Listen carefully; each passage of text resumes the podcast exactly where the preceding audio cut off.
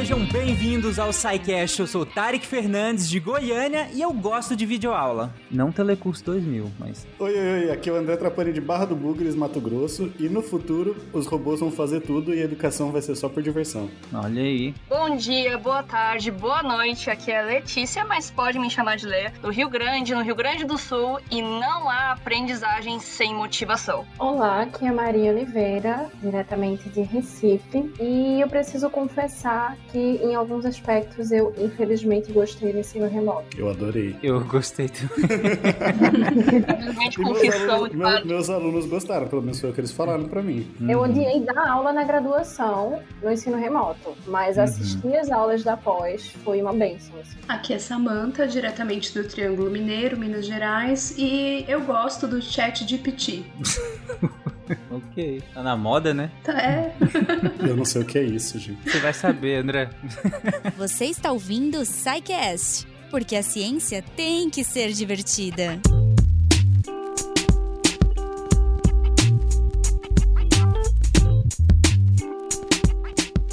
Gente, quando eu vi o, o, o tema do, do- episódio de hoje, e aí vocês que nos ouvem já viram pela capa e tudo mais, a primeira coisa que eu pensei foi uma discussão que eu tive essa semana com a minha querida companheira, porque saiu uma notícia aí de uma estudante que tinha compartilhado um vídeo que ela parece. Eu não, não sei qual período que ela tá da graduação, enfim, mas eu sei que ela compartilhou um vídeo de um paciente em parada cardiorrespiratória. E aí, tipo, né, por óbvio, complicado, né, no mínimo. E aí, ainda que eu.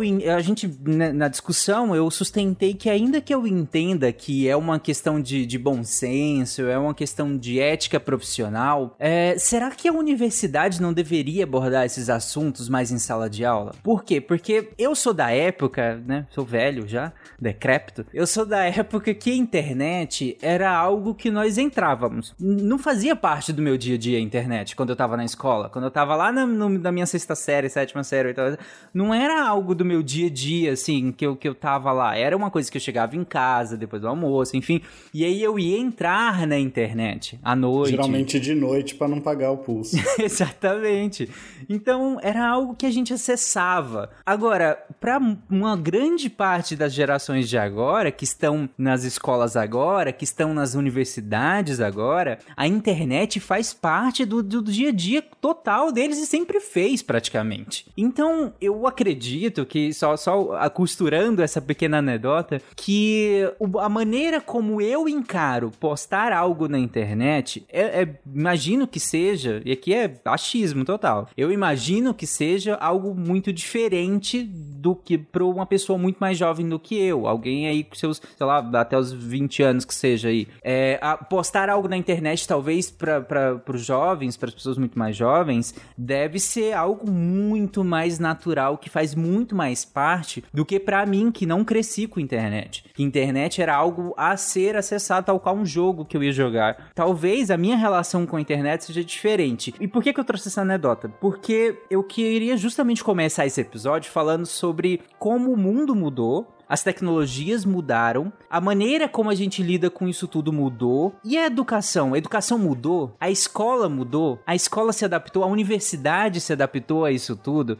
Recentemente, a gente estava até comentando aqui no início, antes da gente começar a gravar, e boa parte das frases de abertura foram relacionadas a isso, que uma mudança brusca no nosso dia a dia, que foi a pandemia, forçou certas mudanças que na verdade já deveriam ter acontecido, se a gente pensar o compasso que a tecnologia vem e o compasso que a escola vem, na real, o que aconteceu durante o período pandêmico, eu acredito que já deveria ter acontecido antes, mas a pandemia acabou forçando muito disso. E, e aqui não é só a escola, o, ah, pegando, puxando pro meu lado, os próprios conselhos, por exemplo, o Conselho Regional de. o Conselho Federal de Medicina, o Conselho Federal de Medicina Veterinária, foram conselhos que se debruçaram sobre essa questão da tecnologia, de como ah, e trazer isso para a prática clínica, para a prática médica do dia a dia.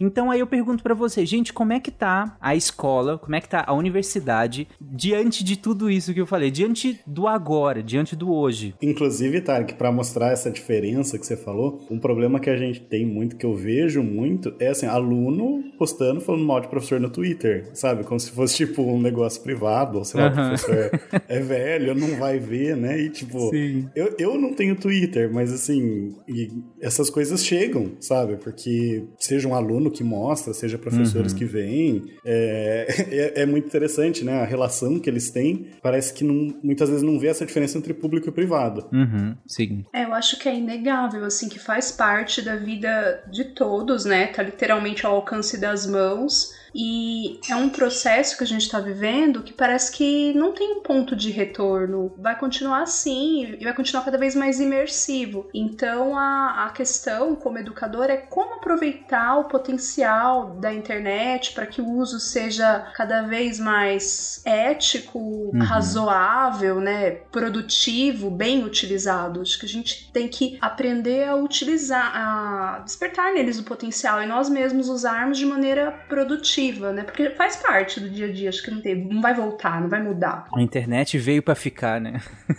Como a Samantha tinha falado, né? É também é uma necessidade para a gente, enquanto professor, de utilizar é, essas tecnologias enquanto ferramentas didáticas, não só assim para a realização de uma aula expositiva e fugir daquele modelo trazer slide, trazer filme, conversa expositiva, mas também para melhorar a vida do professor, como por exemplo uhum é, os programas que hoje em dia tem para detectar plágio, que ajudam assim a vida de um professor que tem uma porrada de trabalho assim para corrigir de uma forma incrível. Então, os programas de detecção de plágio, além também do, dos próprios classrooms da vida, dos drives e da facilidade né, de você poder na sua casa escanear um livro, passar para um aluno, ou até na, uhum. na escola também, ter essa, é, é, essa troca como uma ferramenta utilitária mesmo. Acabou deixar coisa no Xerox pros alunos, né? Tipo, eu não deixo, eu, eu mando PDF, mando da internet, falo, se vocês quiserem imprimir, imprime, mas se eu puder poupar umas árvores aí, melhor ainda. E... Cara, Xerox é algo que, sei lá, faz parte do dia a dia de vocês ainda? Não, no meu não. Agora não mais, não mais. Meu desde antes da pandemia, assim, eu, Sim. o que eu poderia, o que eu podia mandar para escanear mesmo, que fosse, se fosse um livro, né, mas mandar para os alunos por deixar antes, depois da pandemia a gente tem agora um, um AVA, né, o SIGA, que facilita uhum. muito, mas antes mesmo eu montava uma pasta no Google Drive, compartilhava o link e falava, aqui tá as coisas da disciplina, separadinho por aula já, porque não tem como. E assim, você, é, antigamente aquele negócio de, ah, não pode celular na sala de aula, né?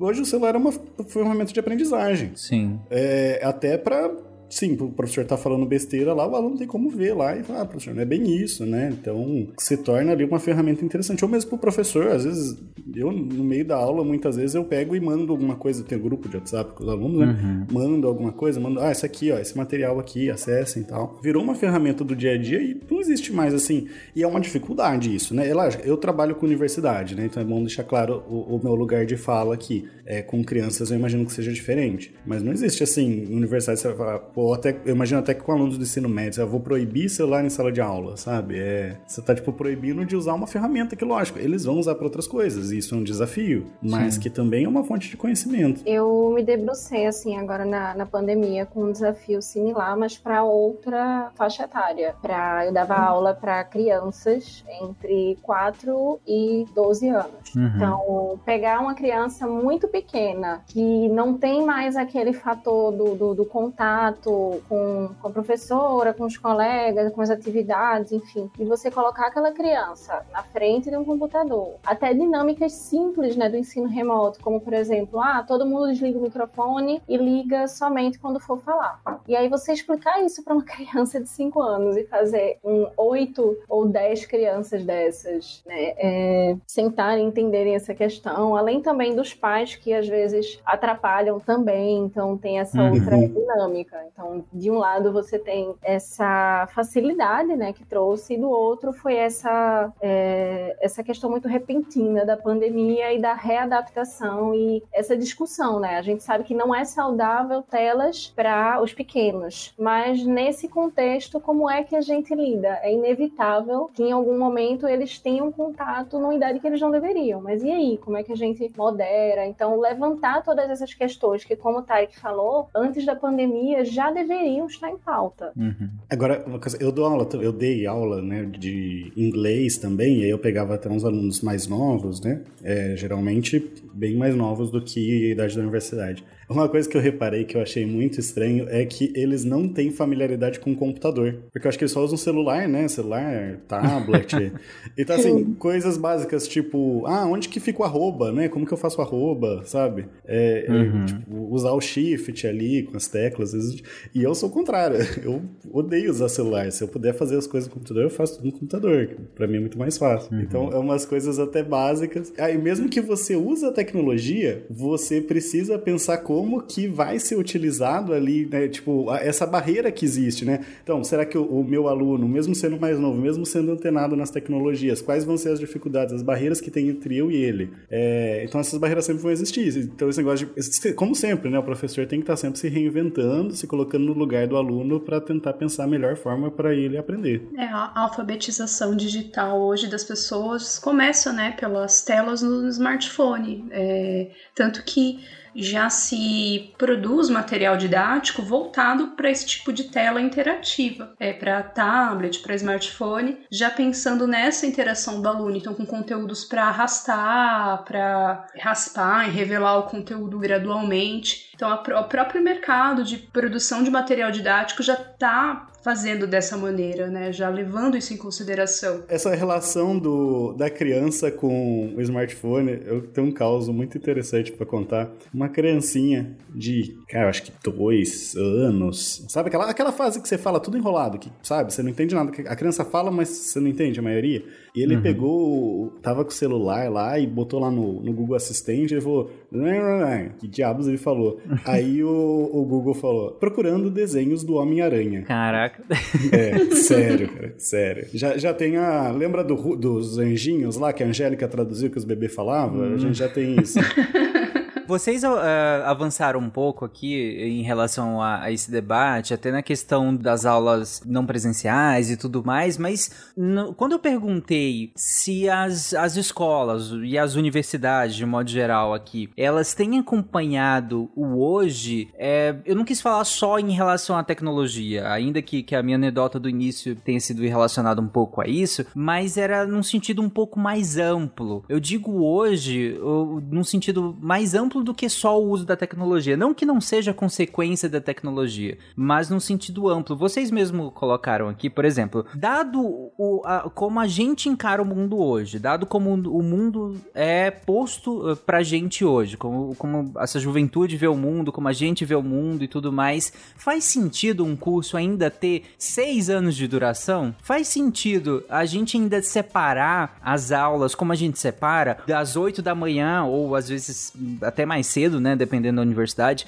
das 8 da manhã até meio-dia e 40 e depois volta duas horas da tarde ou uma e meia e vai até 6 da tarde, 6 e 40 da tarde. Muitas vezes tem alguns módulos que, que se estendem um pouco mais. Essa divisão de semestres, essa divisão, tudo isso ainda faz sentido hoje? Ou, ou isso é pensado de alguma maneira ou, ou, não? Olha, eu vejo assim, nas discussões né, que são feitas até na, aqui na universidade, a gente vê cada vez mais, por ser uma universidade do interior também, mas sabe, a USP talvez não tenha esse tipo de problema, né? É, é bem concorrido. Mas você vê cada vez menos procura, sabe? Então a gente tem uhum. que ir atrás, investir em marketing, sabe? Para divulgar, para as pessoas saberem, não, vem aqui fazer a, a faculdade aqui, né? É, ensino gratuito, tudo mais, porque parece que as pessoas não querem. Porque, sim, você pode ficar em cinco anos, sair para um emprego que talvez você não vai ter aquela garantia, assim, porque, tipo, ah, porque eu fiz uma universidade universidade, eu vou ter um emprego bom. Sendo que você pode, às vezes, conseguir um emprego interessante mais rápido, né? Antes. É, ou fazer um curso técnico mais,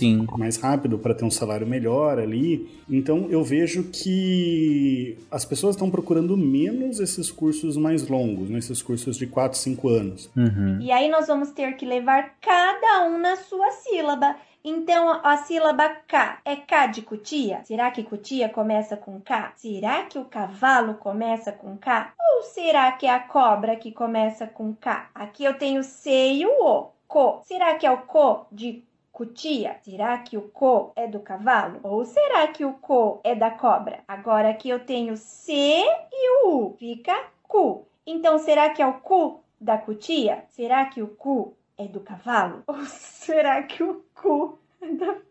Eu queria acrescentar somente em relação ao que o André falou, que é o fator de que muita gente ultimamente tem caído também naquele discurso que tem sido mais forte da questão de é, troca de carreira e você vai trocar de carreira, vai pagar um curso, geralmente na área de TI ou design, vai uhum. fazer uma coisinha menor, vai conseguir um, um cargo de trainee ou um cargo júnior numa empresa e vai ganhar horrores sem ter, né, sem precisar de um diploma universitário eu acredito que esse discurso que tem uhum. ficado um pouco mais forte via LinkedIn, principalmente, eu acho que tem contribuído também para essa, essa desconfiança né, do pessoal de pensar duas vezes antes de ingressar numa graduação. Sim. Nossa, sim. É, inclusive, assim, eu dou aula no curso noturno e até por ser direito, né, um curso que eu acho que muita gente pensa em fazer, né, quero fazer direito um dia, eu dou aula para muitos alunos mais velhos, que são, assim, mais velhos que eu, inclusive inclusive, que estão já numa segunda graduação, já dei alunos, aula para alunos de mestrado, que, que, já tinham mestrado, sabe? Uhum. É muito comum. Por, por ser noturno, o pessoal faz, continua com outro emprego e tudo mais. Mas eu vejo assim que hoje as pessoas não têm mais essa mentalidade, que era muita mentalidade,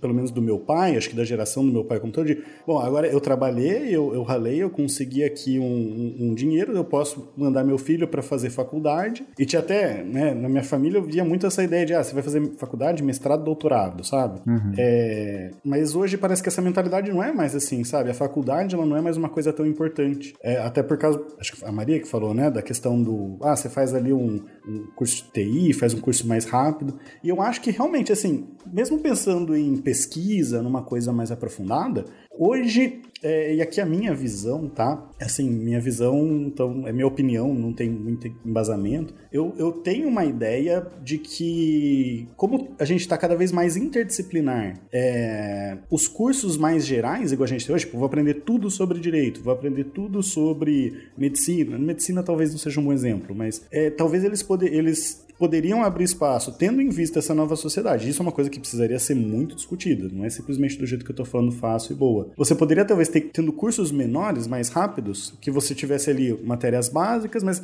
ah, não vou ver todo o direito, sabe? Porque, sei lá, não quero trabalhar com direito tributário, administrativo, eu vou ver o civil ali. Mas aí depois eu faço um segundo curso também mais rápido para especializar lá em, em questões digitais, aí eu vou ter noções de computação, e aí esses cursos se somando, né, eu posso até, tipo, ah, fiz aqui um outro curso de uma outra área que eu vou aproveitar ali a minha algumas matérias eventualmente. Para dar um outro exemplo, saindo do direito, né? Uma discussão que eu tenho às vezes com a minha esposa, tá? arquitetura. Mas aí você tem a área de urbanismo, você tem a área de que vai ter uma, uma ligação lá com sociologia, com políticas públicas. Você tem uhum. a área de paisagismo, que noções ali de, de biologia, né, podem ser interessantes, de geografia você vai ter a, a, área de arquitetura mesmo, um pouco mais estruturas, né, questão estrutural, que aí que algumas áreas de engenharia civil, de física podem ser interessantes, e aí você poderia construindo o seu portfólio, eu acho que é uma ideia minha que eu tenho de, assim, sabe, ter cursos mais rápidos que atendam essa nova sociedade, que é uma sociedade mais acelerada também, e que às vezes para você, né, eu ah, vou mudar de, de área aqui, então vou fazer um curso uhum. que vai me puxar um pouquinho mais para essa área,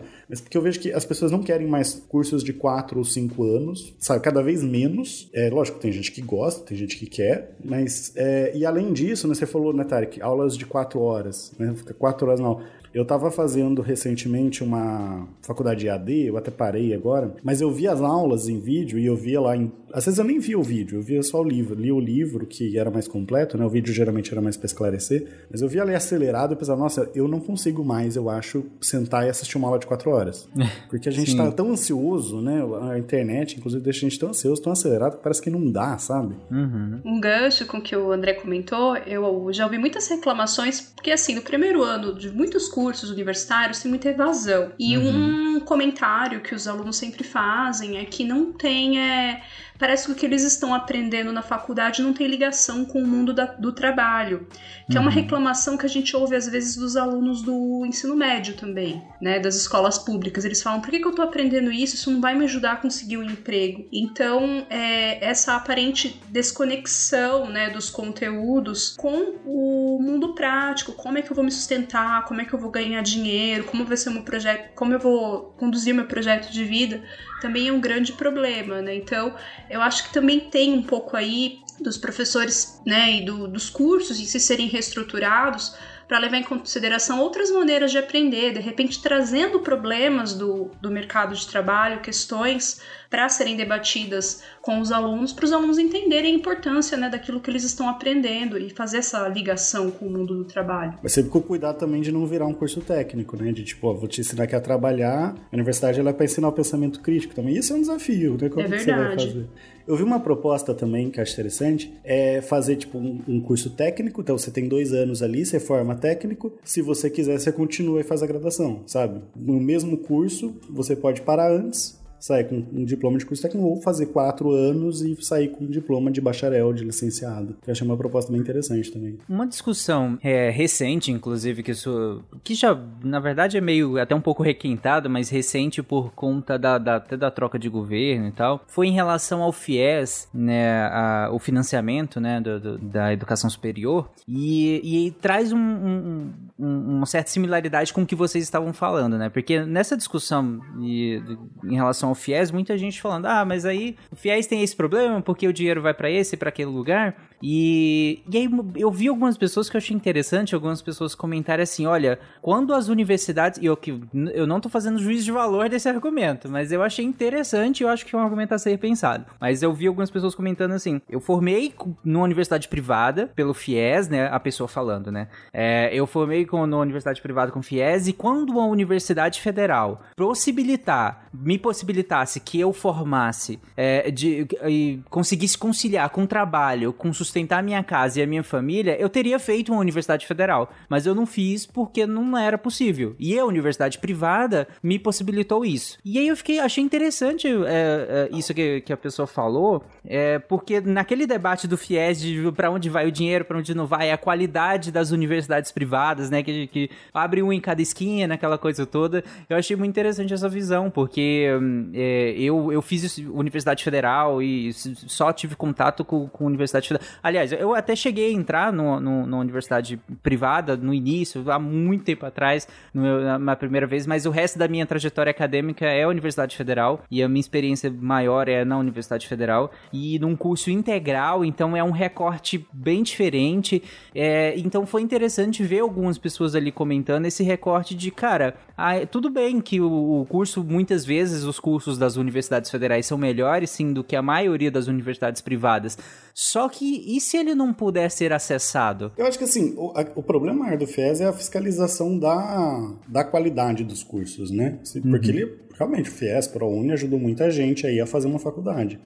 Se você não fiscalizar a qualidade dos cursos, dá o problema que deu. E principalmente quando a gente pensa em profissões que vão é, lidar diretamente com aquela questão do, do retorno social, né, do, do investimento nesses programas, como por exemplo a medicina, enfermagem, as licenciaturas e, e afins, porque às vezes acaba sendo um pouco complicado quando a gente pensa nessa colocação mais rápida no mercado de trabalho, mas para algumas profissões, por exemplo, o impacto de um mau médico, de um médico que não teve uma formação tão, tão boa assim, um pouco maior do que, por exemplo, o impacto de profissões ligadas à área de publicidade afins. Não, não fazendo, obviamente, uma uhum. hierarquização, mas no quesito da, do impacto mesmo, né, dessa, dessa formação e dessa atividade. E aí eu estendo isso também para né, a minha área, para a questão da licenciatura. Então a gente acaba, às vezes, vendo um, muitos professores formados nesse, nesse quesito, mas que acabam somente reproduzindo aquela mesma estrutura do ensino básico que a gente está nas universidades federais teorizando sobre como né, reformar esse ensino e acaba deixando de lado ou pensando muito nesse âmbito de federal sobre a questão da formação desses professores, sabe? Uhum. Eu tive exatamente essa formação. Eu fiz quatro anos na federal, cinco na verdade por causa da pandemia. E quando eu me formei, eu sou formada em história e licenciatura, eu não sabia o que fazer. Eu fiquei realmente a Deus dará, porque ninguém quer contratar uma professora de história, nunca precisa. É um professor de história e dez pedagogos. O que que eu fiz? Fui fazer pedagogia numa unisquina, como a gente chama aqui no sul, não sei se chama aí.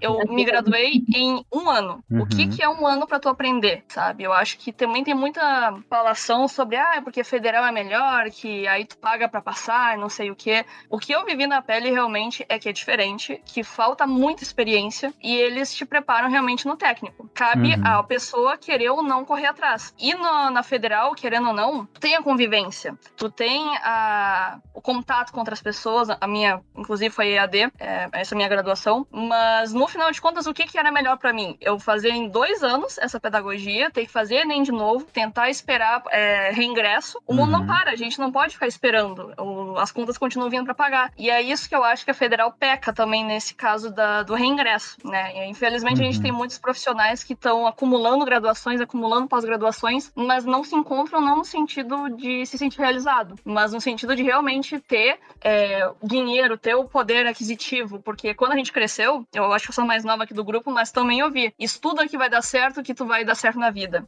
que tu vai ter alguma coisa. A gente estudou, estudou, estudou, estudou, viramos cientistas e muitos, pelo menos na minha situação, eu tive que abrir minha própria empresa, é, uhum. que é até uma maneira muito diferente do que foi colocado para mim na federal. Já na particular, havia essa possibilidade, havia essa discussão. Então, é que nem a colega falou, é, acaba que o, o discurso dentro da federal não vai além, muitas vezes. Era uma crítica que se tinha muito dentro do meu curso, porque era muito aquela questão, ah, vamos pra manifestação, vamos para aquilo, vamos para aquilo outro. Com certeza, maravilhoso, tem que pensar nisso. Mas quando é que a gente vai pensar em estrutura de curso, estrutura de universidade para essas pessoas que têm que trabalhar, que não têm escolha além de trabalhar? Uhum. Aí entra a minha abertura, né? Quando aí as máquinas, a inteligência artificial fizer tudo pra gente, aí a gente vai estudar. É, sim.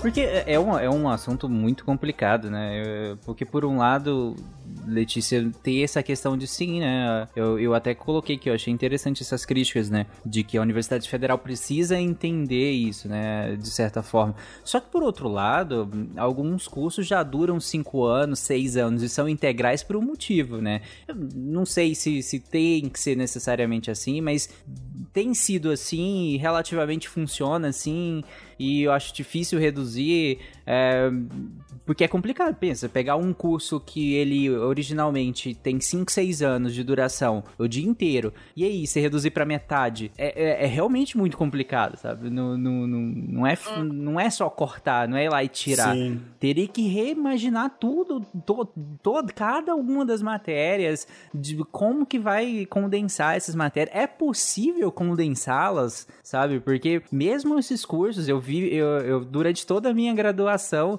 eu ouvi e falei que, ainda que o curso seja 5, 6 anos, o dia inteiro ainda faltava muita coisa. Ainda faltava muita prática, faltava muitos conteúdos. Imagina reduzir isso. Então, teria que ser. É, é um nível de repensar a, a, a, universidade que é realmente hercúleo, assim. Não, não é nada fácil, assim. É realmente complicado. Aquela minha ideia que eu coloquei, é, ela é, teria que realmente repensar até o diploma. Porque se eu fiz um curso ali de dois anos, em direito, eu não posso posso sair com diploma de direito, bacharel em direito. Uhum. É, e aí eu penso muito nas competências, né? Então, tá, você fez essas disciplinas, você tem competência para atuar nisso, nisso, nisso. Se você quiser uma, sei lá, eu, eu vou ter competência, pegando o caso do direito, que para mim é mais fácil de dar exemplo, né? Então, eu tenho competência para atuar em direito civil, porque eu vi toda a base ali de teoria, de, de direito Uhum. constitucional, que envolve de direito civil, mas eu não fui ver lá tributário, então eu não tenho competência para atuar nessa área. Se eu quiser, eu vou ter que fazer um outro curso, e eu não preciso mais ver constitucional, eu não preciso mais ver teoria, filosofia,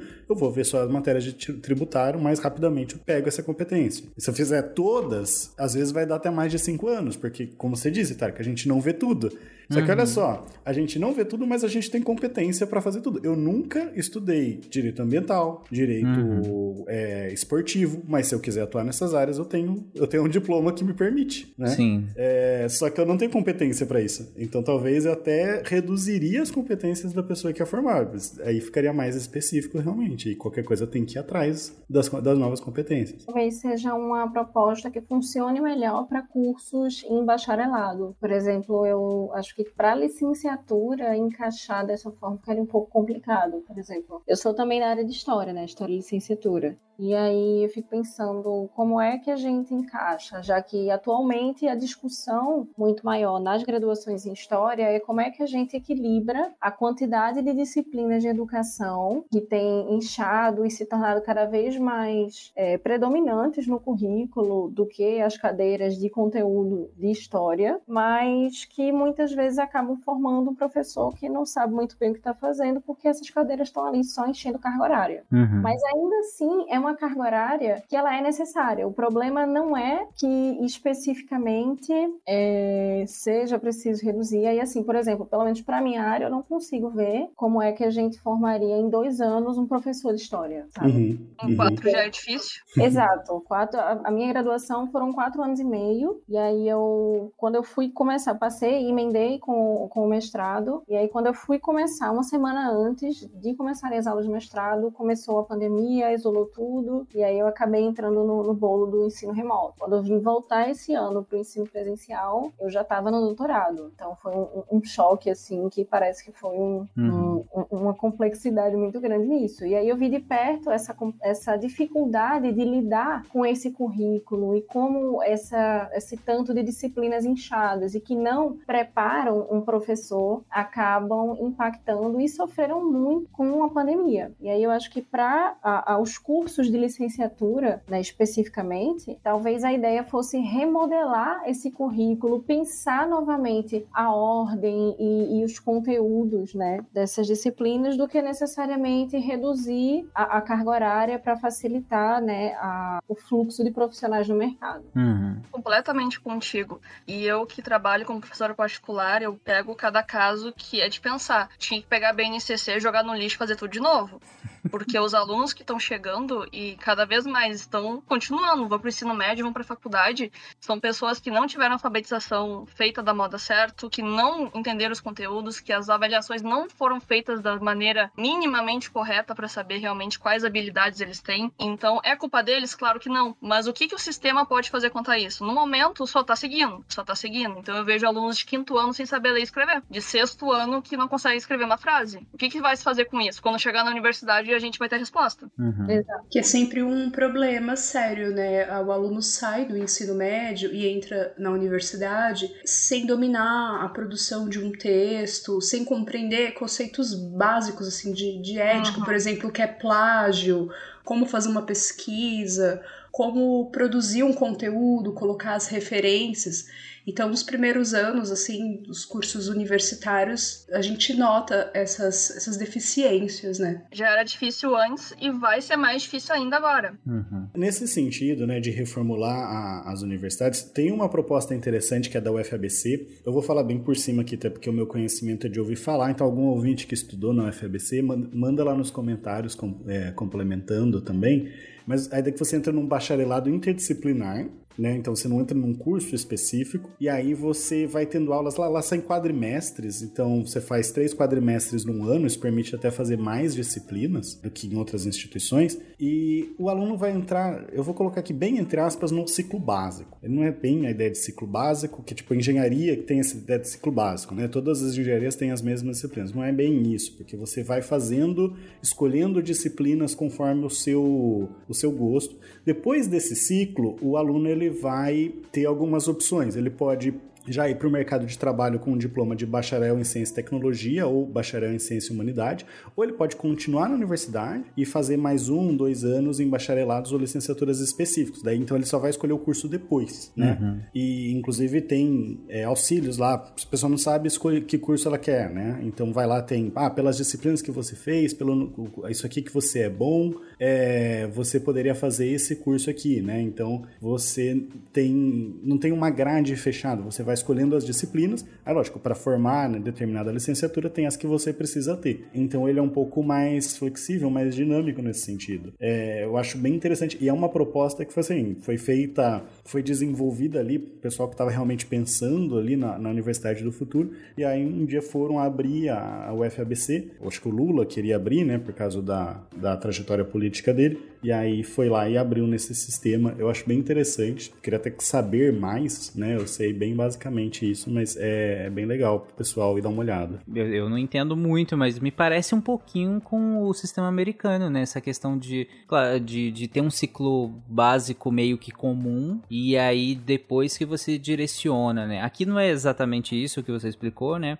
Já que o ciclo básico é um tipo de formação já, né? Mas, mas que eu lembro lá nos Estados Unidos você tem um ciclo básico um pouco geral para algumas áreas e aí depois você direciona exatamente qual é a, a, a graduação, qual é a, a, formação que você vai, né? É, é um pouquinho diferente. É, gente, mas vocês comentaram, a gente começou essa discussão falando sobre EAD, sobre ensino remoto e tudo mais, e a gente acabou soltando esses termos e não explicou nenhum deles. E é comum que quando nós vamos falar desse assunto, meio que todo mundo fala EAD, né? Eu fiz EAD, o EAD é assim, o EAD. E aí eu queria que vocês explicassem, conceituassem esses termos, até para a gente, para qualificar a nossa discussão, para também a gente ter material até para discutir, para não ficar misturando todos esses termos. Tudo é EAD, tudo que a gente discutiu aqui agora, toda vez que eu sento em casa para ver uma aula é EAD? Não necessariamente, né? Se o curso já foi formulado para ser EAD, estou falando até antes da pandemia mesmo, já existiam cursos EAD, né?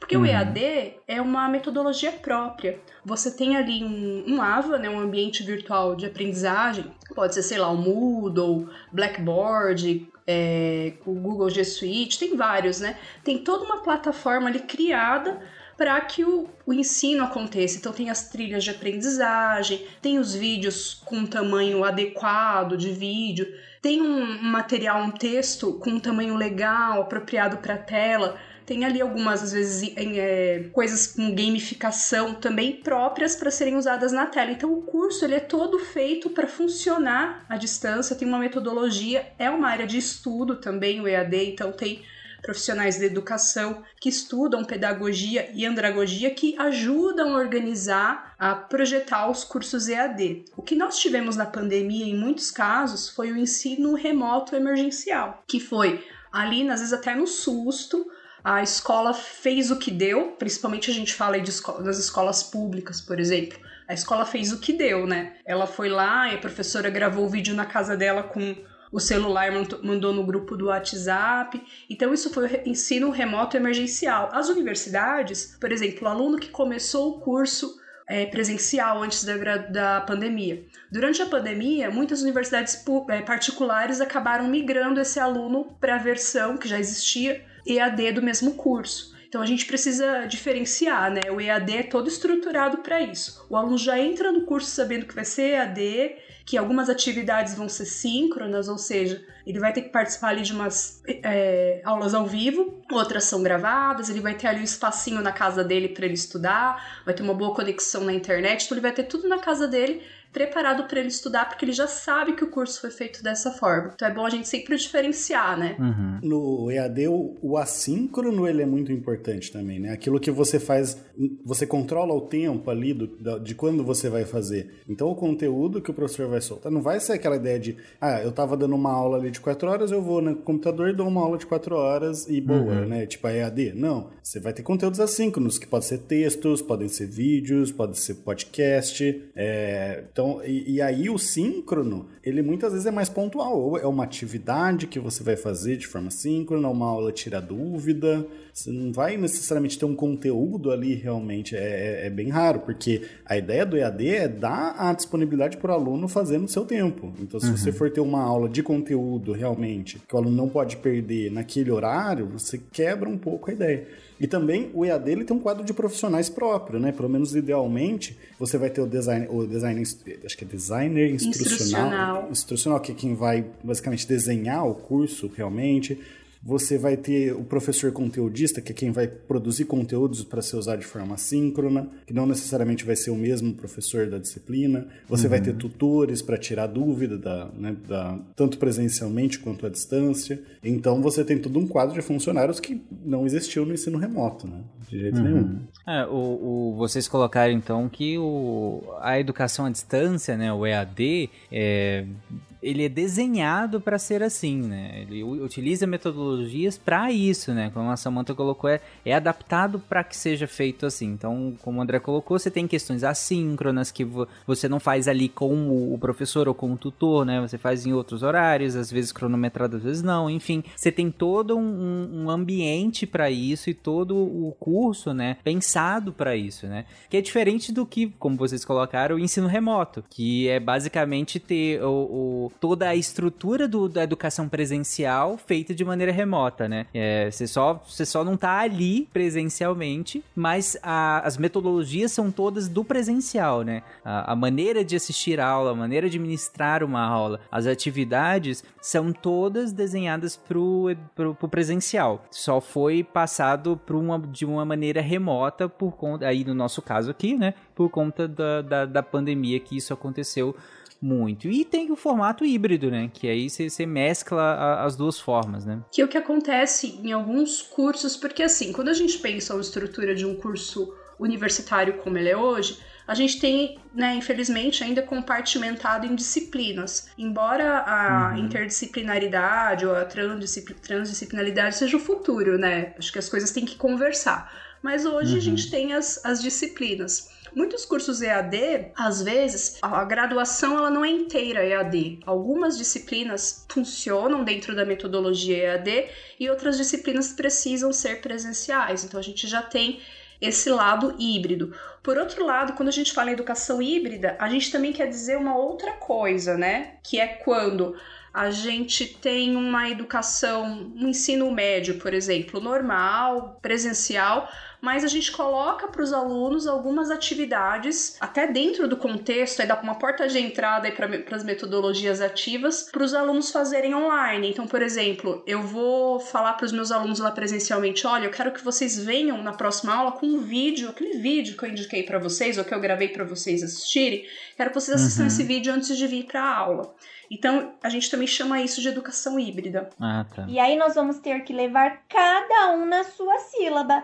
Então a sílaba K é K de cutia? Será que cutia começa com K? Será que o cavalo começa com K? Ou será que é a cobra que começa com K? Aqui eu tenho C e o O. Co. Será que é o co de cutia? Será que o co é do cavalo? Ou será que o co é da cobra? Agora aqui eu tenho C e o U. Fica cu. Então será que é o cu da cutia? Será que o cu é do cavalo? Ou será que o cu? E é um conceito que é um pouco difícil de delimitar, né? Porque quando que vira, tipo, eu só passei um trabalho para fazer para casa, sabe? Lógico, eu tô dando exemplo, eu tô dando exemplo extremo e realmente é educação híbrida, é, é, tem esse hibridismo, né? A questão do assíncrono, né? O quanto que você valoriza o assíncrono tá muito aí nessa resposta, mas assim, não é uma resposta fácil, tá? Tem bastante debate em cima disso. Eu acho que a gente não vai entrar aqui a fundo, mas não não é só passar um trabalho também para fazer em casa, realmente você tem que ter, e você tem, assim como a gente falou do EAD, você tem toda uma metodologia de ensino dedicada para a questão do híbrido. E aí tem alguns modelos, né, que, e algumas metodologias que vão ser utilizadas com isso, por exemplo, é uma que eu gosto bastante, que é a sala de aula invertida. Que Maravilhosa, é você, você passar o conteúdo teórico para a pessoa ver em casa e a sala é atividade. Porque é invertida porque geralmente você faz o trabalho em casa e na sala você vai para ver o conteúdo, né? A sala de aula invertida troca essa lógica eu uso isso no ensino presencial. Então, em tese, não é híbrido, porque, porque a, o PPC fala que não é híbrido, fala que é presencial. Uhum. É, então, eu fiz uma formação da nova escola recentemente e chamaram isso de, de uma certa forma híbrido, né? Mas, igual você mencionou, tem que ter essa conversa, né? Você passou o conteúdo para o aluno assistir. Ele assistiu lá um vídeo, ouviu um podcast Aí na próxima aula ele vai ter que trazer aquilo, né? Então faz parte, aquilo que ele viu fora da sala de aula faz parte da aula ainda, né? É essa aprendizagem continuada. Uhum. Então é como se você tivesse assim a, é, a fronteira da sala de aula, ela se esticou, né? Você não aprende só dentro da escola. Você vai, faz alguma coisa lá que vai fazer sentido depois na próxima aula, que tem, tem ligação. Não é só um trabalho para o aluno fazer e que o professor vai dar uma uhum. devolutiva muito rápida ali, só um, uma nota, né? A escola de inglês que eu, que eu trabalhei também, inclusive eles estão pegando isso mais para livros para adulto, né? Mas já estão entrando com essa questão do híbrido e, e, é exatamente nessa lógica de tipo, você vai ver o conteúdo em casa e aí na sala você vai fazer um negócio com aquele conteúdo. Então tudo está relacionado. Demanda uma responsabilidade maior do aluno também, né? Porque se ele não vê Sim. o conteúdo, e é um problema que, que eu tenho nas minhas aulas muitas vezes, né? Se ele não vê o conteúdo, como o meu é presencial, eu organizo o tempo para ele conseguir fazer em sala também. Mas muitos alunos reclamam disso, né? Porque eles têm que fazer uma atividade lá em grupo e aí o outro tem que ficar vendo, acessando o conteúdo na hora. É, então demanda uma responsabilidade também, tem os seus desafios, tem suas discussões. Mas assim, eu vejo que o puramente presencial, ele tá cada vez mais perdendo espaço. Cada vez mais você... Porque assim, você tem um mundo de informação na mão do aluno, né? Com a internet. Lógico, informações boas e ruins, às vezes até mais ruins do que boas. Você precisa saber procurar. E aí, às vezes, o, o papel do professor não é mais só ensinar um conteúdo conteúdo que ele pode pegar um vídeo no YouTube que ele pode ver. É ensinar o aluno a aprender, ensinar o aluno a pesquisar, a aprender, ensinar competências que o aluno possa usar para ele aumentar o seu conhecimento, porque a informação já está lá. Uhum. Então, eu vejo isso, essa forma, né, essa, essas formas que pode ser até ser no ensino presencial, mas que bebem dessas metodologias híbridas, né, EAD, elas ajudam nisso, porque eu não estou só lá falando a informação é essa, né, a resposta é essa, o correto é isso. Eu estou fazendo o aluno pegar conteúdos, trabalhar com esses conteúdos. É lógico que eu posso usar uma metodologia assim e simplesmente eu passo um vídeo e falo a resposta é essa, né? Então, tudo vai do bom senso do professor. Mas a ideia é você cada vez usar isso, né, para usar, já que existe a internet, né, usar o hibridismo, usar o à distância para que o aluno aprenda a buscar coisas na internet e trabalhe criticamente com essas coisas, né? Uhum. Seja para selecionar a informação, seja para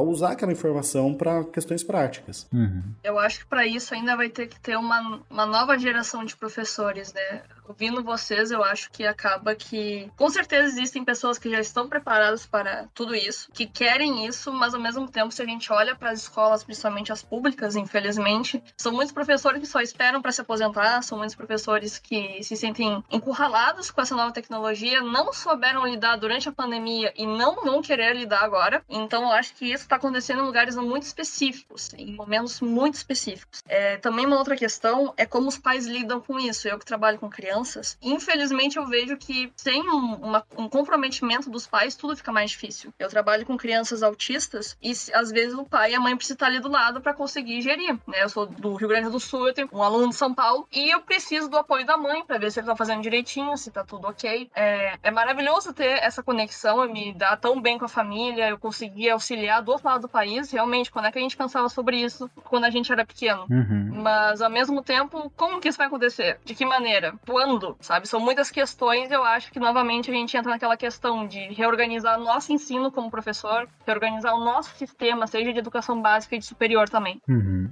Eu queria, inclusive, entrar nessa questão da, das metodologias ativas e essa questão da expositividade que o, o, André começou a falar, a Letícia também destacou, mas antes disso, é, só para fechar esse tópico que a gente começou em relação a, a, ao ensino à distância de maneira geral, e aí, o que, que vocês acham que, que vai acontecer daqui para frente? Dado que, como a gente discutiu, muitas escolas, muitas universidades foram obrigadas a, a aderir, nem que seja ao ensino remoto, muitas não ao EAD de verdade, mas ao ensino remoto. Vocês acham que daqui para frente vai ser só uma regressão presencial puro, 100%? Ou vocês acham que agora que abriu, caixa de Pandora, sabe? Não tem como mais fechar, porque vai ser uma demanda, inclusive, dos próprios alunos, às vezes dos, do, dos pais pensando no ensino mais básico, uh, dos alunos pensando no ensino mais, mais superior, dos, de alguns professores mais novos, talvez, por exemplo. Vocês acham que não tem como mais fechar ou, ou, ou sim, vai dar regredir sim? E regredir aqui eu tô falando sem juízo de valor, tá? regredir que eu falo pro que tava antes. Entendi, vou voltar pro, pro é. mais, dando mais ênfase ao presencial. Eu acho que o EAD veio para ficar, tanto graduações, pós, cursos de extensão, já existia antes da pandemia, depois da pandemia isso aumentou. Uhum. Eu acho que veio para ficar, as metodologias vão se aperfeiçoar cada vez mais, vão melhorar cada vez mais a estrutura dos cursos. Eu acredito muito que vários casos vai ficar uma uma trilha de aprendizagem bem personalizada, sabe? Em que uhum. vai, vai ajudar a, alunos com estilos de aprendizagem diferentes a, a aprenderem. Então, o uso do vídeo, quem sabe da imersão usando o metaverso mesmo, eu acho que vai ter tem muito potencial aí é, uso de podcasts, que a gente já vem usando atualmente. Acho que isso só vai, só vai continuar e vai se aperfeiçoar como uma área de estudo mesmo, uma área acadêmica, e também, claro, voltado ao mercado, né? Porque é um curso que a pessoa pode estudar de qualquer lugar. Se ela mora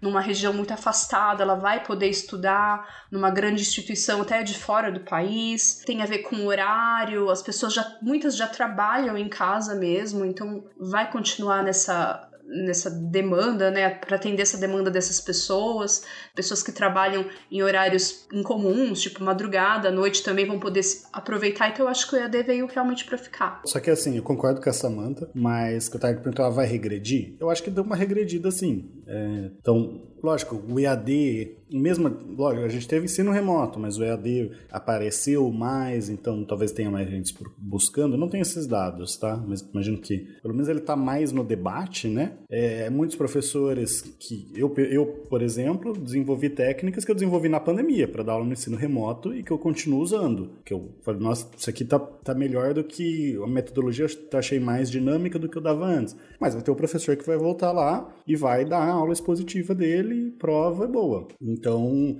só que assim, talvez vai, isso que a gente está discutindo, né? Vai gerar essa ideia de vão aparecer alguns professores usando novos métodos, e aí os próximos, como a gente aprende muito sobre pedagogia, principalmente para quem é de bacharelado, depois vai ter que dar aula, né? A gente aprende muito de, de, pedag de pedagogia, assim, a gente repete o que os nossos professores fizeram. É, e aí, no meu caso, eu fui mudando porque eu vi algumas palestras de pedagogia, né? Informações continuadas e tudo mais.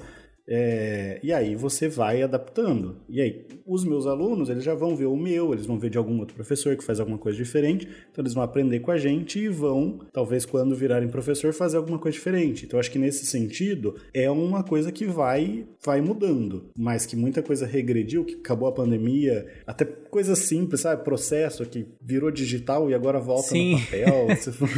Cara, fala, nossa, agora demais. mudou, agora mudou tudo. Não, voltou, agora você tem que ir lá presencial presencialmente fazer os negócios, sabe? É, então regrediu, lógico, mas eu acho que teve uma mudança aí significativa de até de mentalidade que vai crescendo. Eu acho que no ensino básico ainda bem que regrediu, até porque tem alguns cursos muito perigosos na área da pedagogia, não só sobre aula online ou aula assíncrona, né? Aquela aula que é gravada, pelo menos uhum. aqui a uhum. gente chama assim. É, e também eu queria salientar nesse ponto, não sei se cabe muito aqui, mas vocês devem ter ouvido falar do Grafogame, que era a proposta do governo Sim. Bolsonaro para a alfabetização, que era um aplicativo completamente estúpido, não vou Uhum. poupar palavras, que faria uma criança alfabetizar em seis meses. É, em primeiro lugar, isso não existe. Nem se a criança for um super gênio. Talvez, talvez for um super gênio, mas eu não encontrei até hoje. Aí cresce e vira bolsonarista. E, e que bom que eu não encontrei, porque, sinceramente, é uma visão de que a alfabetização é só tu colocar a letra na frente da criança e ela que se vire. A educação básica, na verdade, até a superior, deveria também valorizar a experiência, que infelizmente, Demais. na frente do computador, não é assim. Então, que bom que está regredindo. Eu concordo com o André, e sim, a gente tirou muita coisa boa, muitas técnicas, muitas metodologias que a gente não tinha pensado antes. Mas, ao mesmo tempo, tem que saber o lugar de usá-la. E na educação básica, na alfabetização, sim, tem como alfabetizar uma criança online? Sim. Só que precisa da intervenção do professor. Precisa de aulas pensadas, precisa de atividades pensadas para a dificuldade, potencial daquele aluno. Então, não é um aplicativo que vai resolver uma atividade de PDF para mandar para casa e esperar que os pais façam um milagre. Eu tenho dois filhos pequenos, né? E eu acompanhei, principalmente o mais velho, que fez o final da educação infantil e o primeiro ano do fundamental é, durante a pandemia. E o meu pequeno, que agora tem quatro anos. Então, eu, eu- qualquer discurso que fala, e, e como educadora também, eu fico qualquer discurso que fala em vou alfabetizar a criança em seis meses, pra mim é assustador. Porque é, numa alfabetização não, não é desse jeito, né? A Letícia pode dizer com muito mais propriedade, é um processo. E é um processo que tem até a ver com a afetividade, com a ligação com os professores, né? Eu quis dizer que, na verdade, os autores falam alfabetização é para a vida inteira. E não é só alfabetização, não é só juntar letrinha com letrinha. Também tem o letramento, o saber lidar. Até mais cedo, no começo, quando estava se falando que ah, as crianças sabem lidar com a tecnologia ou não sabem, eu tive um aluno que os pais achavam que ele era alfabetizado porque ele sabia mexer no celular. Ele não sabia mexer. Ele sabia onde era o botão de cada um. Então ele mandava um ok Google, desenho de criança, e aparecia o que ele queria, né? E aí, para os pais entenderem também, eu acho que um grande erro é essa falta de comunicação que a pedagogia, que a educação tem com os pais. De fazer entender por que, que o brincar é importante, por que, que a aula presencial é mais importante, eu diria, ouso dizer, do que a aula online. Porque falta experiência, falta contato. Agora que tu falou de até ensino infantil, as crianças não sabem pedir para ir no banheiro, não sabem pegar no lápis. Então a gente vai demorar muito mais do que seis meses. Toda a experiência, toda a função social que elas perderam. Tudo isso é alfabetização. Não é só pegar o LUA e dizer que é lá.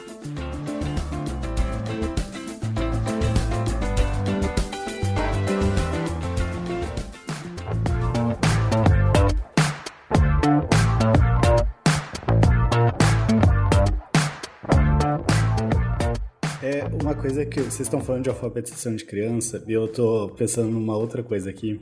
É, eu vejo assim, uma, como que as necessidades mudam rápido também, né? Eu tava discutindo um dia com uma professora que é, eu falei lá do- dos alunos não saberem usar computador, né? Terem dificuldades para usar computador. E, e-mail também, né? Você cada vez menos alunos usam e-mail. É, e aí, nessa discussão a gente também falou das letras, né? Porque eu já vi algumas crianças que elas não aprendem mais letra de mão, aprendem só letra de forma, que é a que tem no computador. E mesmo escrita, a gente vê que hoje a escrita é. Eu, sim, toda vez que eu vou escrever alguma coisa eu estranho. E minha letra já era feia, né? E não escrever não ajuda muito. É, então, como que as necessidades mudam também e a educação precisa, e mudam cada vez mais rápido, e a educação vai precisando se adaptar a essas necessidades. E até assim, tipo, se antes a gente escrevia muito, você tinha certas facilidades que você podia explorar, né? Ah, vamos escrever uma cartinha aqui. Hoje, sei lá, o que é uma cartinha? Isso faz sentido para uma criança escrever uma cartinha, escrever alguma coisa? Talvez não faça. Então, sei lá, você vai ter que falar para criança escrever, sei lá, faz o seu perfil na rede social. Não sei, tá? Não, não trabalho com crianças, são exemplos que eu tô dando aqui da cabeça, mas é, essas, essa adaptação às novas necessidades é uma coisa que a educação hoje ela tem que estar sempre discutindo também, porque as necessidades mudam, assim,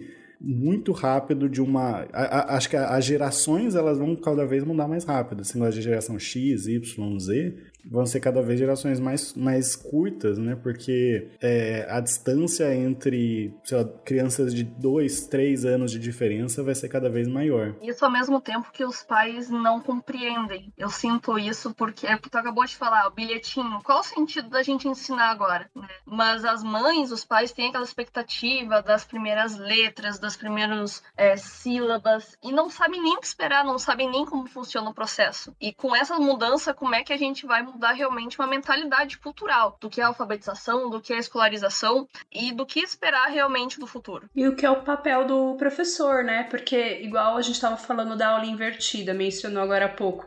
Se você passa de repente um, um vídeo, um conteúdo para o seu aluno ver em casa para depois trazer isso na outra aula, vai ter pai que vai falar assim: nossa, mas o professor não quer dar aula agora, agora ele quer que vocês vão atrás. O que, que é isso? Eles não entendem que a sala, a sala de aula, o jeito de ensinar mudou, né? A gente não, não centra, não é o professor Girafales lá dando a sua palestrinha, né? Que você tem que pensar em outras maneiras de ensinar também, para ensinar outras, outras competências também, né? O convívio, a comunicação, o, o debate, enfim. Até o, uma coisa que eu vejo, assim, a questão do trabalho em grupo, né? Eu, eu sempre, o meu jeito de fazer trabalho em grupo era que eu, eu juntava com os, com os amigos meus, assim, mas eu gostava de fazer tudo sozinho. nunca gostei de trabalhar em grupo. E eu penso assim, né, mas eu nunca fui ensinado a trabalhar em grupo. É meio que assim, ah, você tem esse trabalho, vocês vão fazer isso, vocês têm essa tarefa, vocês têm que fazer. Eu tento, não sei se eu consigo, porque como eu não sei trabalhar em grupo, né, é difícil eu ensinar isso. Eu tento fazer isso dando ali até o, a, questão de você dar o espaço para a pessoa discutir o trabalho em grupo na sala, né? Em uhum. vez de. Porque você deixa, até tendo WhatsApp, não, não discute. Imagina a nossa época, né? Que sei lá, você tinha que marcar de ir na casa de alguém, pô, um monte Sim. de criança na casa de alguém. Você quer brincar, você quer fazer outras coisas, né? É, mas então na sala de aula acaba sendo um espaço que eles mesmos conseguem traçar estratégias ali de como que eles vão fazer o trabalho. Mas a nossa. O meu ensino, né? O, como eu aprendi, eu, eu sempre tive a sensação de que foi muito individualista. Até uhum. o mérito ali é individualista, né? A nota, você, não aprende. Você vai lá, você tem que estudar, e se você estudar bastante, você vai bem na prova. Uhum. Então, entra essa questão de você ir além só do conteúdo mesmo, né? Vocês, é, inclusive, trouxeram alguns termos, é,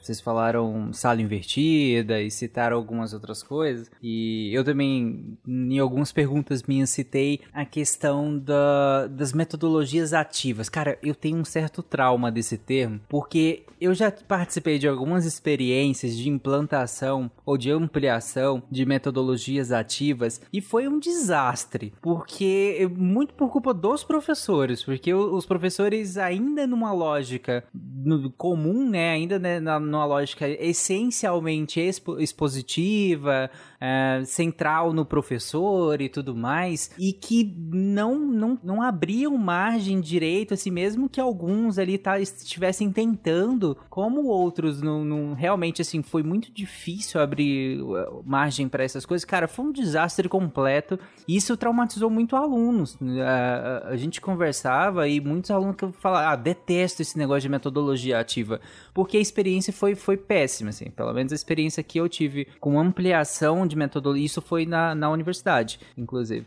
com ampliação da metodologia, da, da, metodologia ativa foi bem ruim naquele momento, porque. Até porque não teve nem muito acompanhamento de pedagogos, por exemplo. Foi uma tentativa ali e que foi bizarra. Eu queria justamente perguntar para vocês qual é a experiência de vocês com, com metodologia ativa. Vocês até trouxeram uma questão dos pais, né? Como os pais lidam com essas metodologias ativas que muitas vezes eles estranham, né? Fala, como assim? Esse professor não tá querendo dar aula? Por que, que o meu, meu filho tem que, que ler tudo em casa e ver o vídeo em casa e fazer essas coisas.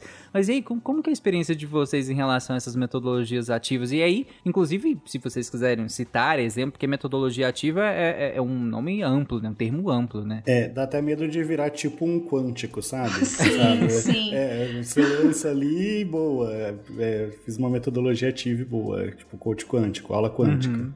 é, e aí, como a gente sabe que a informação ela é passada de forma bem genérica, né? E, mesmo nos ciclos profissionais, mesmo nos ciclos de ensino, acaba, ah, estou fazendo isso aqui, boa. E até assim, aula expositiva tem o seu lugar, sabe? Sim. Eu acho que o SciCast é, só, é puramente uma aula expositiva. A gente tem aqui e muita gente aprende com a gente, né? Eu espero. É, Falem aí se vocês aprendem com a gente nos comentários. Não, sim, sim, tem sim. Inclusive tem evidência científica, só, só te cortando, André, mas tem evidência científica da, da, da importância da, da, aula expositiva. lembro, é, tem um Naruhodo, se eu não me engano, sobre slides, sobre apresentação de slide, uma coisa assim. É, eu vou deixar no, na postagem desse episódio. É muito interessante como ele, o, o Altair, né, traz o, o, algumas evidências científicas muito interessantes sobre esse, esses sistemas de aprendizado e como alguns métodos métodos de aula expositiva funcionam, funcionam muito bem, inclusive, e tem seu lugar ali dentro do, do de todo o espectro de conhecimento de ministrar uma matéria, tem um, um certo lugar ali que a aula expositiva é interessante. Não é todo, mas tem um lugar importante ali para aula expositiva também. Talvez seja o de ver vídeos mais rápidos. Tá? Pode ser. Não o de, não o de slide. Ah, não lembro. Talvez, não lembro. talvez tenha sido nesse que são ótimos, inclusive. Eu acho que se o professor é, prepara uma aula bem preparada, uma palestra bem preparada, intencional, né? Ele sabe o que ele vai passar, ele tem o objetivo do que, que ele quer obter com aquela aula e depois dá uma avaliação que possa é, mensurar de alguma forma se ele conseguiu alcançar esse objetivo. Eu acho que se o professor faz uma palestrinha intencional, uhum. ele vai, vai, ela vai alcançar o seu objetivo. Eu acho que a questão, muitas vezes, e isso eu trago até um pouco da minha formação, na minha primeira graduação, é que eu percebi que muitos professores, com a experiência de hoje eu percebo, né? Muitos professores não preparavam aula. Eles acabam, acabavam jogando ali o conteúdo, a gente não entendia muito bem para que direção olhar, às vezes divergiam muito, traziam ali muitas vivências até deles que não tinham tanta relação com aquele conteúdo, acaba virando uma confusão. Então, a, a, a palestra, a aula expositiva, quando ela é dessa forma, ela acaba não, não sendo assim, trazendo muitos benefícios, né? Mas se tem, intencional, se tem intencionalidade, tem objetivo ali de aprendizagem bem explícito na hora que o professor está preparando os slides, é com certeza é válido e funciona, né? Eu, eu fiz um teste, inclusive, esse semestre, último semestre, mas uma coisa que eu estava fazendo já há muito tempo, que era assim, eu passava o conteúdo ou numa videoaula, e esse semestre eu testei, eu dei duas disciplinas para a mesma turma, eu vou fazer um teste, né? Aí dei uma, eu dei videoaula, outra eu dei aula presencial. Uhum. É, expositivas, duas expositivas. E aí sempre tinha atividade deles, é, questões para eles debaterem, né? Um questionário para eles responderem em grupo tudo mais. Uma coisa que eu vi bastante, eu vi muito durante a pandemia, que eu tinha... Na pandemia era legal, porque como eu abria várias, várias salas para eles discutir, eles não sabiam quem que eu estava ouvindo, eu ficava ouvindo os outros comentários, né? Tipo, eles uhum. comentando coisas aleatórias, inclusive sobre a metodologia. Mas eu via que eles tinham muita insegurança, sabe? Então, ah, tô respondendo isso aqui, mas tô respondendo certo? É, será que o que a gente tá falando não é besteira? E lógico, depois eu dava um feedback para eles, né? E isso, para qualquer coisa que você vai dar é, espaço para os alunos fazerem por eles mesmos, é essencial que tenha um feedback, porque senão realmente fica isso, né? O aluno faz qualquer coisa lá e boa. E aí eu via que eles tinham muita insegurança. Só que eu até conversava com eles, eu falava assim, ah, mas quando o professor vai lá e dá uma aula expositiva e depois faz só você faz a prova, você também não sabe se você aprendeu, né? Você vai saber talvez na prova e olha lá. Então a segurança, a, a sensação de insegurança pode até ser maior, mas a, a segurança de que a pessoa aprendeu, e para mim era até menor, porque como eu ouvia ele eles conversando, eu podia falar, ó, oh, isso aqui você está tá colocando assim, essa parte você entendeu correto, essa outra parte não é bem assim, dá pra, daí eu podia problematizar, né, na própria aula. Mas eu vejo que tem isso, né, o, o próprio aluno acostumar com uma coisa diferente. Se, tá, se ele está acostumado só a aula expositiva, estuda em casa e faz prova, para ele pegar uma, um outro modelo, demora um pouco também. Uhum. Eu até queria fazer uma observação sobre até o espaço físico das escolas, né, as salas de aula, elas não são são organizadas para favorecer a, as metodologias ativas, que muitas vezes vai em, a, a, descentralização que se propõe, que é uhum. o professor não é o, o foco da aula, e sim o conteúdo, o aluno, né? A gente tem que, às vezes, agrupar, colocar em dupla, né? O professor vai ficar circulando pela sala. Só desculpa, Sama, tem lugar em que a sala de aula, o local do professor é naturalmente elevado já. Exato. tem um então, degrau, assim, sabe? Essa comunicação a respeito do que é o espaço físico, como isso reflete na aula, eu, eu para mim é muito importante. E você imagina uma situação em que tá lá os alunos do sexto A, estão lá todos na, na sala. Aí você dá uma aula de geografia lá. Você, você bolou lá um negócio que juntou todas as carteiras. O próximo professor já vai querer que separa, sabe? E aí isso acaba criando uma até um. Você precisa até pôr no seu planejamento de aula, falou assim: não, eu tenho que olhar aqui que cinco minutos antes uhum. eu tenho que uhum. pensar, pedir para o pessoal desagrupar. Então eu, eu acredito que até o espaço físico não ser. não colabora, sabe? Para às vezes a gente implantar direito uma metodologia ativa. E fica um barulho na sala. É. Sim, cadeira pra lá e pra cá. Eu, eu, tenho, eu tenho um aluno que vai para fora, assim. Aí às vezes eu vou passeando pela universidade procurando meus alunos fazendo os trabalhos, as atividades. Justo. E aí nós vamos ter que levar cada um na sua sílaba. Então a sílaba K é K de cutia? Será que cutia começa com K? Será que o cavalo começa com K? Ou será que é a cobra que começa com K? Aqui eu tenho C e o O. Co. Será que é o co de cutia? Será que o co é do cavalo? Ou será que o co é da cobra? Agora aqui eu tenho C e o U. Fica cu. Então será que é o cu da cutia? Será que o cu é do cavalo? Ou será que o cu Pra finalizar esse episódio, gente, eu tenho uma pergunta. Tudo bem, é sensacionalista, mas eu, eu quero que, que vocês deem a resposta de vocês, que é, no mundo de hoje, dado tudo que a gente falou aqui, dado a to, todo o descompasso, como nós colocamos, entre, o, o- entre a tecnologia, entre o que a gente vive no mundo, a velocidade do mundo, e ainda a velocidade, o jeito que a, a educação é feita, né, seja nas escolas, seja nas universidades e tudo mais. E aí pegando um pouquinho daquela brincadeira que o André falou na abertura dele em relação aos robôs, né? É, a gente falou no início também sobre o chat GTP, GP, GPT, que, que, que vai ser uma, que tá sendo extremamente falado agora e talvez seja uma dor de cabeça aí pros professores, ou talvez não, assim como, sei lá, qualquer o celular foi de certa forma. Dado isso tudo, eu pergunto pra vocês, tem espaço pro professor ainda dentro de sala de aula? Precisa? Era chat, G- era chat GPT, eu tinha entendido chat PT. É, GP, Chat é chat PT. GPT, É, que eu falei. G- Eu vi o chat né? da será que é um chat dos alunos dando PT? Jequi- Jequiti, meu, meu esposo fala que é o chat Jequiti. Não é publi. É porque em inglês fica GPT, né? Não Eu acho, que, eu acho que sim, tá? O professor, ele que ele que guia ali, né, de certa forma, o- a disciplina, não tem como. Hoje, talvez no futuro, né, você vai prescindir, não sei. Hoje eu acho que não tem condição de você tirar o professor ali do, da, da sala de aula como alguém que, que realmente conduza o, o ensino, né, a educação. Eu acho que com certeza. É, o fator humano, ele é algo que eu acredito que nunca vai conseguir ser replicado. E é um ponto que, poxa, aquela comunicação que só um professor em sala de aula consegue ter, que é olhar para aquele aluno e saber exatamente que ele não tá entendendo nada do que você tá falando.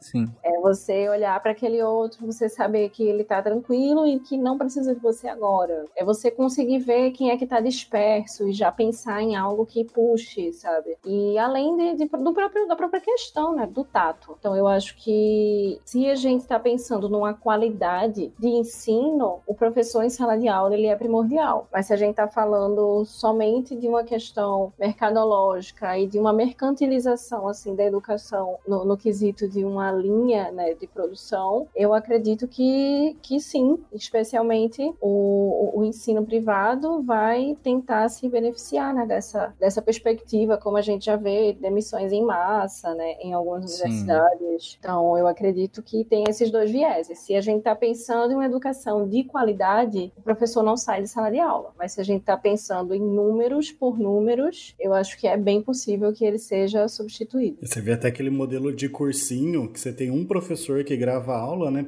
Quando eu fiz cursinho pra OAB, era assim, professor que grava aula pro Brasil inteiro e aí você tem só os tutores para tirar dúvida. Funciona. Para um cursinho de OAB funciona, porque é um conteúdo específico que a pessoa tem interesse em estudar porque ela quer passar no OAB, né? Agora, para um aluno que tem dificuldade, que quer ali aprender uma uma aprender o, criticamente, né, do jeito que a universidade ensina, até e é tanto para prática quanto a que, as questões teóricas, eu acho que não tem hoje algo que substitua um professor. Eu acho que tem mercado para tudo. Infelizmente, eu tive que usar essa palavra.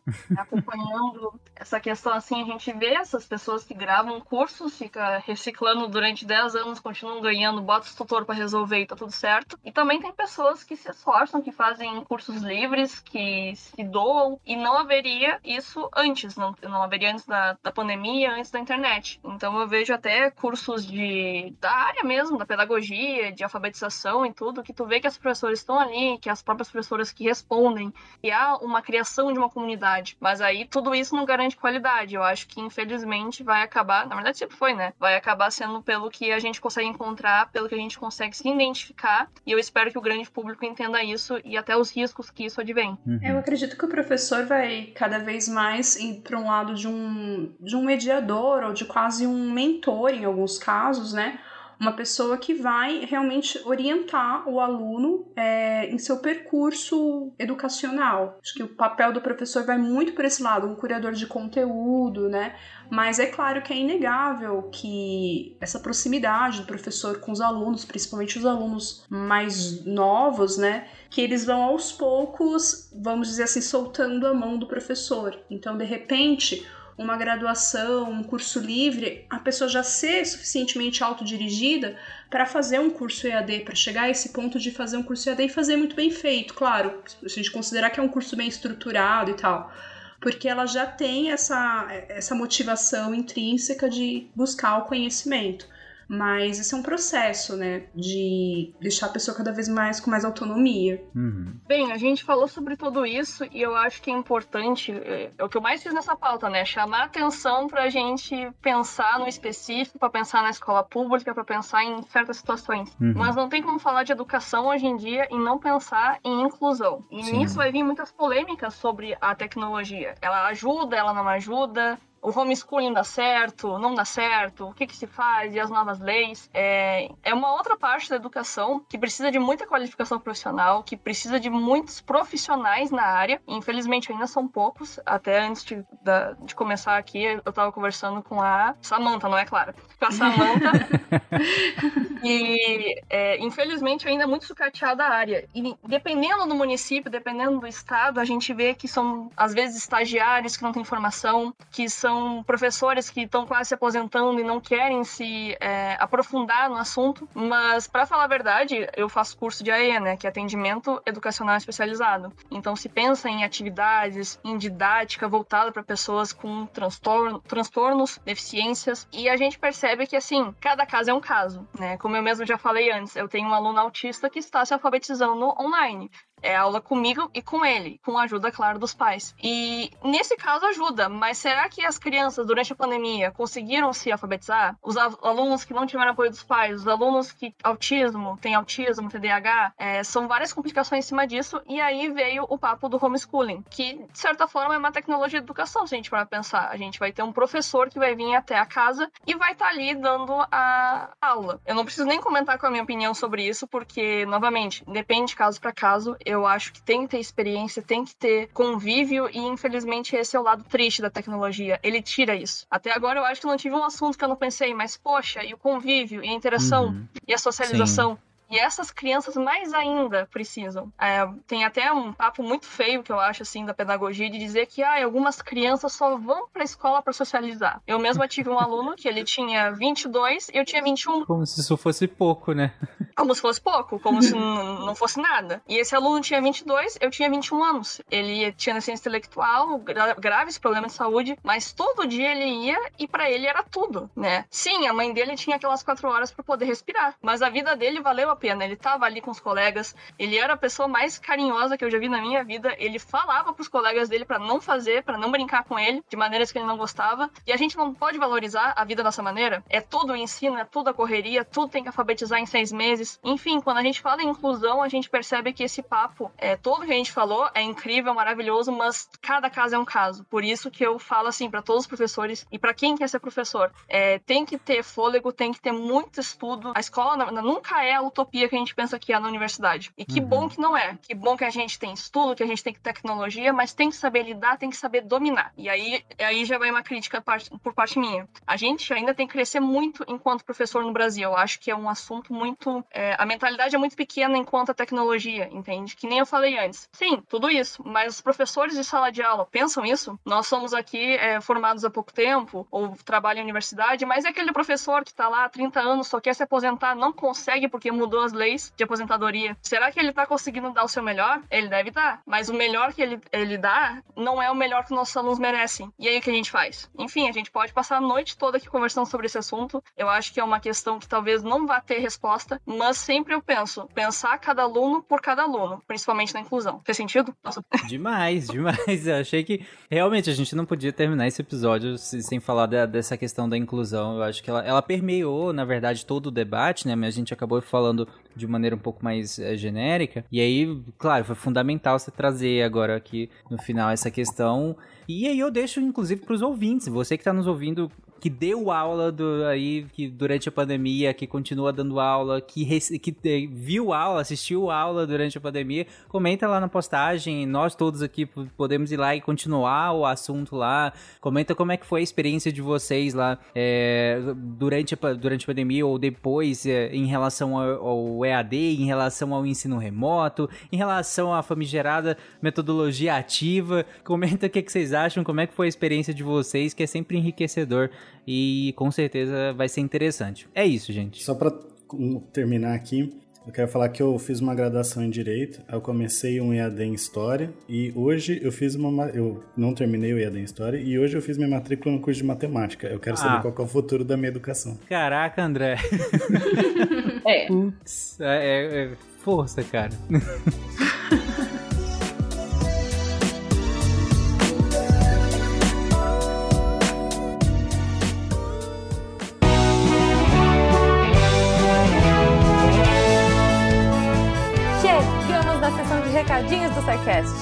sou a Jujuba, passando aqui só para avisar que se você ouvinte quiser ajudar o projeto a continuar divulgando ciência de forma divertida, você pode através do PicPay, Padrim ou Patreon. Além do SciCast, você ajuda a manter outros projetos da casa e a manter o site também, com a nossa produção diária de textos incríveis. Caso você ainda não tenha visto, a gente editou o patronato para esse ano. Temos novidades bem legais esperando por vocês. Os nossos lindos patronos que apoiam e amam o projeto tanto quanto a gente. Os links vão estar tá aí no post. Fora isso, se você quiser entrar em contato com a gente para dúvidas, sugestões ou, enfim, recadinhos quaisquer, é só mandar e-mail para contato@sicast.com.br. Por hoje é só e eu encontro vocês na semana que vem.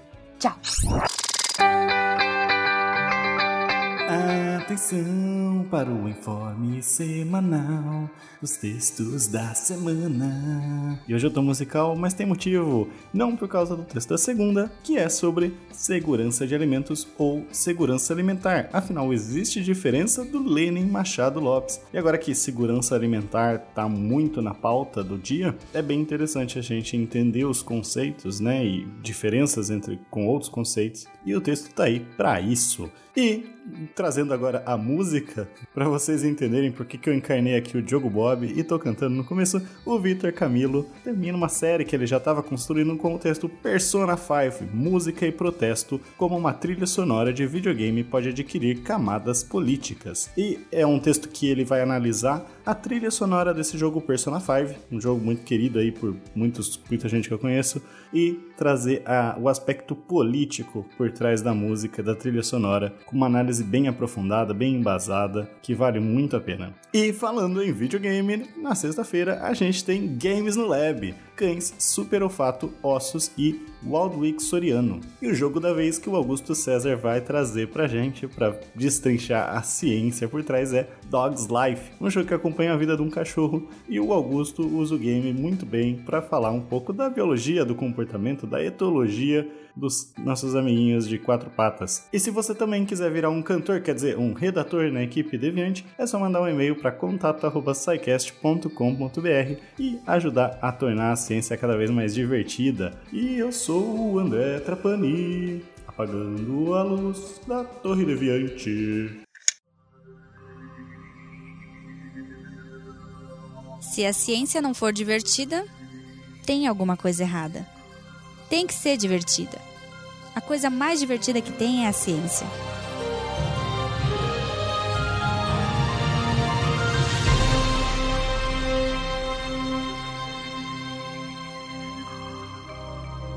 Este programa foi produzido por Mentes Deviantes. deviante.com.br Este programa foi editado por Tapcast. Edições e produções de podcast.